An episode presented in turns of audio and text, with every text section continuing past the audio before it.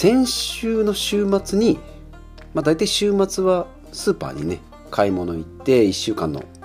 まとめ買いをするんですけど、まあ、日曜日ですね、まあ、スーパーに行ってで、まあ、カゴを取りますよね。で自分のマイレジカゴみたいなのも持っていくんですけどお店のカゴがあって生産前にこの中に入れてレジに行くっていうカゴと生産が終わった後に入れるカゴっていうのがありますよね。で、まあ、生産後のカゴは取っていかなかったりっていうので、まあ、よく見ると生産済みとかって書いてあったりするんですよね。で、買う時のレジカゴはお店のロゴが入ってたりっていう風になってるんですけど、そのお店が黄色が生産済みで赤が今からお店に入る時に持っていく取っ手のついたカゴなんですけど、まあ、ちょっと分かりにくいなと思っててまあでもね取っ手があるなしで判断してたんですよ。でそれでまあ買い物をしててカートにね乗っけてたんですけどまあ半ばぐらいどうだろうお魚コーナーぐらいで老夫婦どうだろうな70代ぐらいの、えー、夫婦がですねまあ、買い物カゴにこう入れていくんですけど生産済みのね黄色いカゴに物を入れてたんですね。でまあまあ入ってて1カゴ杯っていうかまあ波波に入ってて2カゴ目まで行くかなっていうぐらいの量だったんですけどよく見ると生産済みのカゴでねカートをこう押してたのでいやこれちょっとね教えてあげようと思って。うん。でまあ教えてあげたんですね。あのちょっと違いますよって言って。であのお店のねあそのレジに行くまでのカゴは生産前のカゴは赤いカゴはねあそこの角っこにありますからって言って教えてあげたら、あーって言ってね、あー違うのかって言ってね、えー、いやまあ親切に教えていただいてありがとうって言って、まあ、お礼も言われたんでもう全然いいんですけどあの分かりにくい過去だなと思って、まあ、そういうのをねちょっと教えてあげようと思って。うん。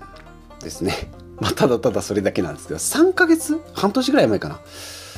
逆に逆にというか今度自分がこう買い物してカートをたまにあります。カート置いたまんまあれを取りちくわを取りに行こうみたいな感じ。で置いてて戻ったら全然知らない女性の方が私のカートを押してたまあ自分のとね、えー、その人のと私のを間違えたって言って持ってっちゃったことあるんですけど「すいませんそれ私のなんです」って言ったら「ああ!」って言ってね、まあ、それなんかこうスーパーでね結構いろんなそういう出来事があるなと思って。うん、なんか先月ぐらいもねユニクロでこう試着してたら自分の服をね知らないおじさんが着てた着かけてたっていうこともあるんですけどだからねスーパーとかそういうユニクロとかね行くとそういう、まあ、人との出会いというかそういうのがよくあるなということを思ったなと思ってちょっと言ってみようと思ってこの雑談を、えー、しょっぱなにぶぶっ込んでみました、えー、本題は今日は全然違います。えー、今日は697回、第697回ミニマリスト、部屋が見られ、部屋が乱れない3つの方法って言って、部屋は乱れないけど、トークがちょっと乱れちゃっておりますが、今日はミニマリストの回ということで、700回目前にですね、まあ、毎週火曜日なんでミニマリストの回を、えー、お話し回でお話ししていきたいと思います。で、まあ、春なんでね、まあ、衣替えとか引っ越しシーズンとかですね、まあ、最高の、まあ、物を捨てるシーズンなんじゃないかなと思います。まあ、年3回ね、年末年始だとかお盆とか、それから春の移動期、まあ、今回みたいな春の移動期をまあ活用すると、まあ、気分的にも、こう、春は、こう、すっきりするし、新しいことを始めるにもいいんじゃないかなということで、えー、まず私の3つの方法を先に言っておきます。1つ目はですね、ベッドメイキングということで、まあ、朝起きたらね、朝一で布団をこう畳むっていうのをやっております。まあ、これ物減らすとか全然関係ねえじゃんって思うかもしれないんですけど、朝一でね、なんかベッド布団をこう、ベッドメイキングって言って、要は、うん、なんだろう、敷きパッドをこう、畳んだり、まあ、掛け布団、今だったら掛け布団ですね。まあ、畳んだりして、で、あと枕をこうちょっと立てて、ファブリーズという名の、まあ、自分で作ったですね、なんか重曹が入った水をこうばらまいてですね、吹きかけて、なんかこう、朝一でリセットできるっていう。これがまあ、朝一のこう成功体験を実感できるっていうので、結構いいらしいですね。習慣化すると。なので、まあ、ベッドメイキング、まあ、これちょっとやってますよということですね。まあ、これで部屋は、うん、ベッドのところはね、結構毎日整ってるまあ、うん、布団に入る前は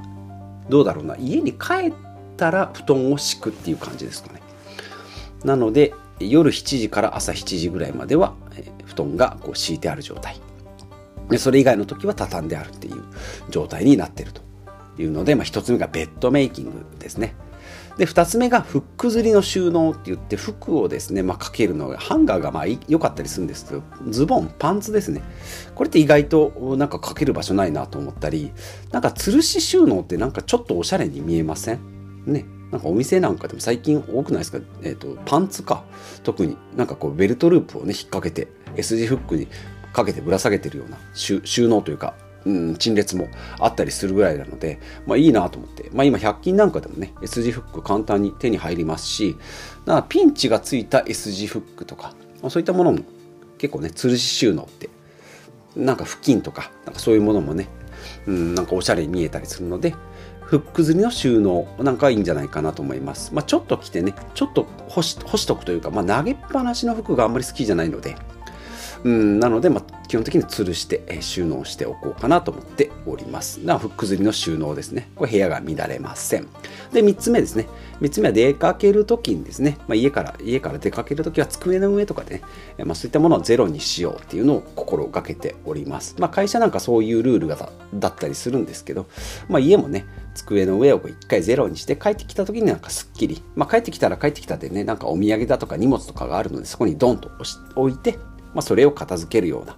感じですね。まあ、これの習慣をするとなんかこうい、うん、出出かける時とか帰ってきた時の気分が、えーうん、いいんじゃないかなと思います。であと玄関なんかもね、まあ、靴も履く時には出して、まあ、帰ったら玄関にしまったり、まあ、ちょっと履いたばっかりだとねなんかこう、うん、なんか熱がこもったりするのでなんかちょっとこう立てかけて干した後、まあうん、下駄箱の中にシューズボックスの中に入れると。だからまあ玄関のところも、うん、なんだろう干してるもの以外はうんなんか靴が置いてない状態にしてるっていうのが気分がいいかなと思いますし、まあ、乱れないんじゃないかなと思います。まあ基本はね見えるところに物を置かないっていうのを習慣化させるとなんか部屋はね、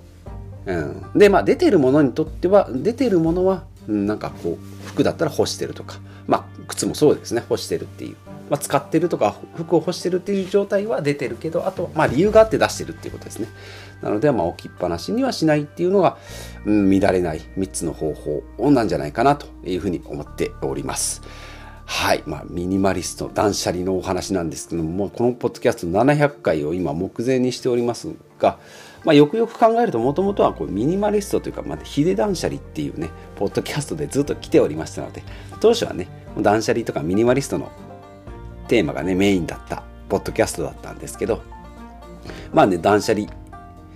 も、まあいろいろしてきました。まあ断捨離はね、山下秀子さんの商標登録なんですよね。うん、なんで、えー、まあちょっとお借りしながらですね、ポッドキャストでは使っていっておりますが、まあ物を捨てたり、うんですね、2020年から考えるとどうだろう、どこが変わったのかなと思うんですけども、クローゼットはね、あんまり写真をずっと撮ってるんですが、あんまり変わってないんですね。若干こう天袋の収納のところの衣替えをしなくなったっていうぐらいですかね。衣装ケースもないですし、うんまあ、年がら年中冬服がぶら下がってるっていう感じの収納になってて。うんどうだろう。8割ぐらいの収納でとどめてるっていう感じですね、まあ物もねもちろん減ったんですけどやっぱり物だけじゃなくて感情とか、まあ、習慣とかね人間の本来備わってるものの、まあ、癖を知るとなんかまあよりこう自由にというか選択肢が多く自然に生きられるんじゃないかなと、うん、思いますけどね。はい、という感じで。うーん。どうだろう。このまま続けるのかな。もっと加速していくのかなと思いながら今の状態をこうなんか手探りな状態で、まあ、ある程度できたんでね。あとはどうやってやっていこうかな。ちょっとこうギアを緩めたり。加速したり、まあ、その辺の調整を自分でやってる段階で来てますかね。はい、という取り留めのない会話になっておりますが700回目前で、まあ、ミニマリストの回ということで今回は部屋が乱れない3つの方法ということで1つ目がベッドメイキング2つ目がフック釣りの収納3つ目が出かける時出かける出かける前の片付け机の上ゼロとか玄関もですね、まあ、ここをまあ、見えるところに物を置かないようにする習慣っていうのが部屋が乱れない玄関が見え乱れない家が乱れない方法なんじゃないかなということでお話ししていきました。今日も最後までお聴きいただきましてありがとうございます。40代45歳サラリーマンがですねはい、物をすっきり、頭もすっきりさせて自分のやりたいことに集中していくぞというお話をずっとやってきております。まもなく700回になっておりますので、どうだろう ?700 回記念会って言っても、まあ今週金曜日なんでね、まあ特に普通のお話じゃないかなと思うんですけど、まあ日々のね、コツコツ積み重ねを発信していきたいなと思いますので、お付き合いいただければと思います。ということでまた次回お会いしましょう。